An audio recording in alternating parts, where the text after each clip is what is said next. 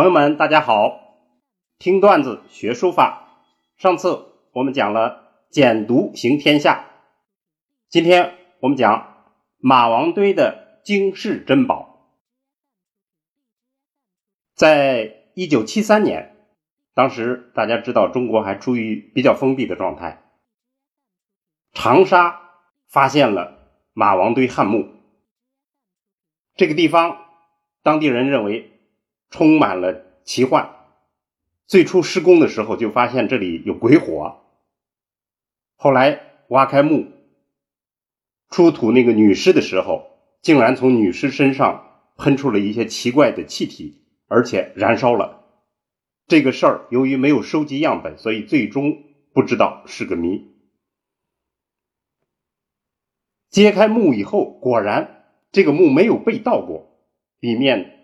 可以说是琳琅满目，具体的东西我们这儿就不介绍了。那么其中对我们来讲最重要的一个，也是这个墓最有特色的一个，就是一个盒子里装着一层一层的丝织品，上面写满了字儿，这就是帛书。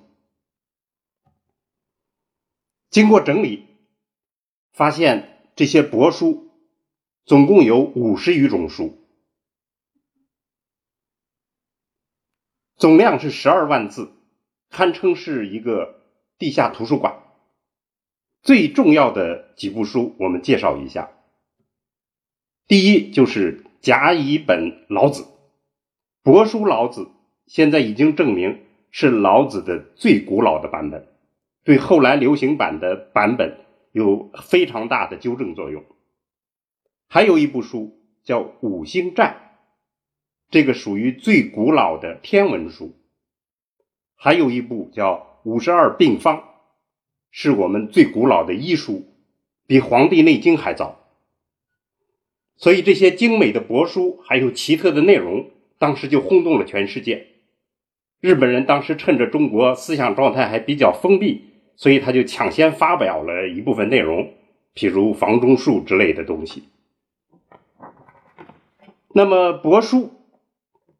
它讲究格式，其实它在模仿已经有过的这个检检测的写法，所以他用墨书或者是朱砂勾勒出一些直行的栏格，后来就把这个称为乌丝栏或者朱丝栏，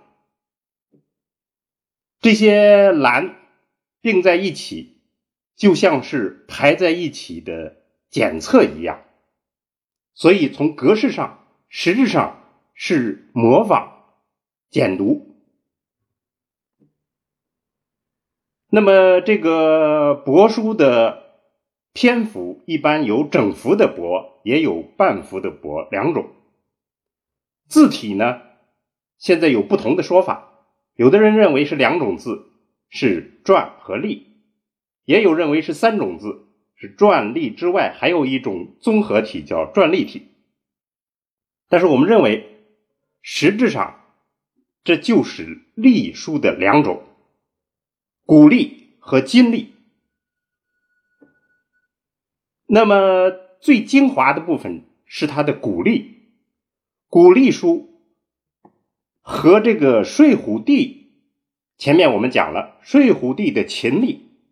基本上相同，它的特点首先就是说完全摆脱了篆书的结构方式，还有用笔规律都摆脱了篆书了。第二就是它的提点呀、挑呀、拨呀、折呀等等这些隶书的笔画，它就构成了一种横向趋势、方正为主的这种字形。第三就是帛书中间的古隶呢，它就体现了隶变完成以后的秦隶，在这个汉的一个范本。另一种，我们把它称为汉隶或者金隶，这种隶书呢，就是规整、整饬，它基本上属于八分书，八分书就是汉隶的正体。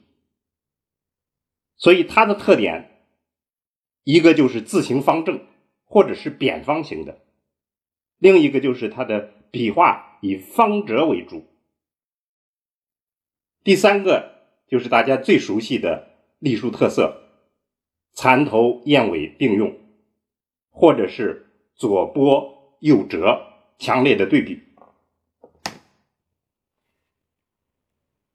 那么帛书最早的源头应该在春秋时期，最盛的时期应该是西汉。它的产生其实与简读太笨重，所以催生了一种轻便的东西，就是帛书。因为帛又下面启发了纸的产生。帛呢轻柔，呃，便于书画，细腻。优美，它比简牍更能表现毛笔的特色，所以这个可以从字上可以看出来书法的风格。但是它昂贵，所以它的内容大部分都是皇家的贵族相关的一些内容。我们国家发现帛书其实很早，在一九四二年的时候，长沙。子弹库就发现了楚墓，这里面有楚帛书。楚帛书的内容奇诡难懂，而且还附了一些鬼怪图形。可惜的是，这些帛书被骗子骗到了美国，后来就藏在美国的大都会博物馆。帛书的衰落，主要是因为它昂贵，而且不易保存，尤其是纸的发明和广泛使用，对帛书形成了巨大的挑战。但是帛书并没有就此推出历史舞台，后来在一些特殊的用途之下，帛书依然保持着高贵的身份。这就是我们今天讲的段子。好，听段子学书法，我们下次接着聊。